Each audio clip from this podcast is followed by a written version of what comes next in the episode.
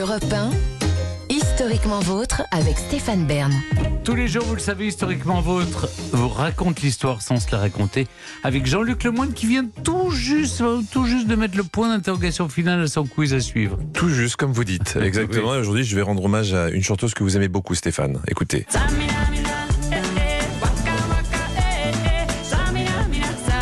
Vous la reconnaissez? Visiblement, non. Non, mais on va parler d'Afrique.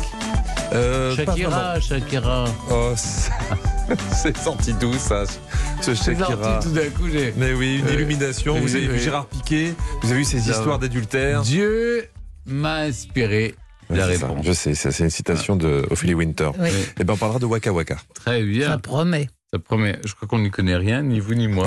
vous pouvez pas faire un quiz avec des choses de notre génération? Ah mais le problème c'est que je peux pas faire que du Jean euh, Sablon. ouais, Oui. oui, bah, Alors, avant cet affrontement, je vais lui laisser la parole. Clémentine Portier-Kaltenbach nous raconte des histoires dont elle seule a le secret. dans l'intimité de l'histoire. Aujourd'hui, Clémentine, vous revenez sur le destin, une fois n'est pas coutume, d'un homme bien vivant, mais qui aurait pu ne plus l'être très longtemps. Clint Hill, le garde du corps de Jackie Kennedy, qui a sauté dans la limousine du président JFK pour tenter de le protéger lorsqu'il s'est fait tirer dessus à Dallas. Eh oui, Clint Hill, 91 ans, une très bonne tête de héros de cinéma américain, un grand bonhomme aux yeux bleus, un regard franc. Il est parti dans des conditions difficiles dans la vie, cet homme-là. Il est né en 1932, il a été abandonné par sa maman. Alors il était dans un orphelinat et là il a été adopté. Il n'y a rien de génial à signaler dans son itinéraire jusqu'à ce qu'il soit devenu membre des services secrets garde du corps, sauf qu'en 51 quand même, il a passé un diplôme d'histoire de l'université du Minnesota. Donc il aurait pu devenir chroniqueur chez Stéphane Bern, lui aussi, il aimait l'histoire en tout cas. Et quand Kennedy devient président des États-Unis en 1960, ben, Clint Hill euh, est déjà un agent pas expérimenté, pas chevronné, mais enfin, il a déjà été responsable de la sécurité du président Eisenhower. Donc, ça n'est pas un perdreau de l'année de la sécurité.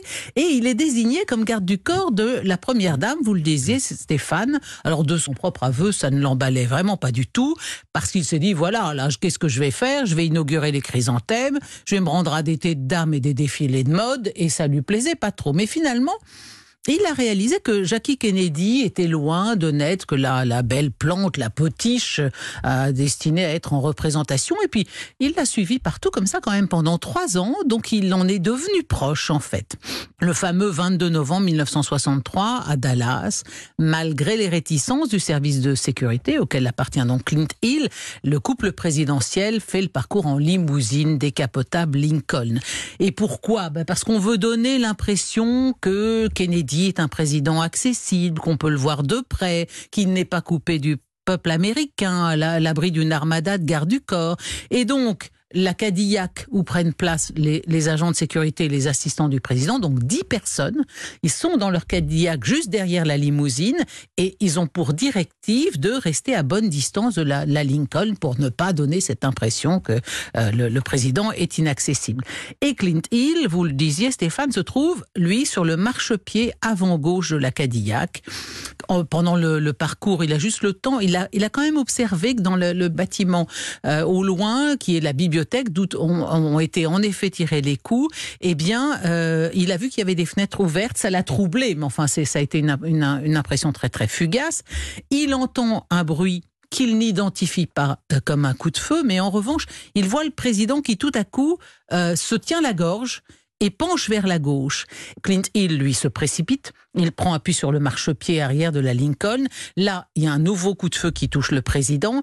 Comme la voiture accélère, bien sûr, parce que le chauffeur a compris ce qui se passait, Clint Hill doit courir en s'accrochant à la poignée et finalement, il parvient à grimper sur le coffre.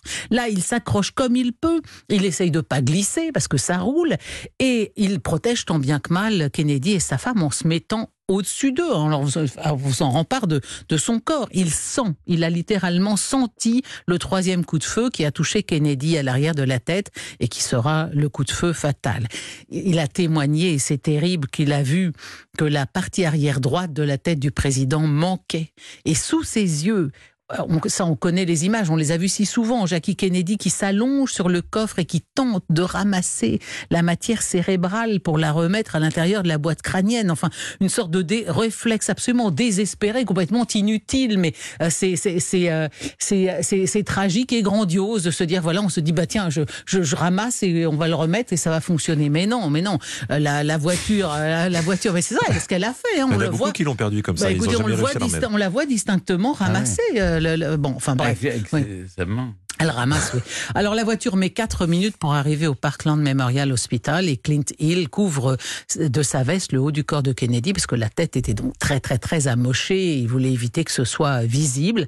Alors Clint Hill, avait, après ce, cette tragédie, euh, est décoré.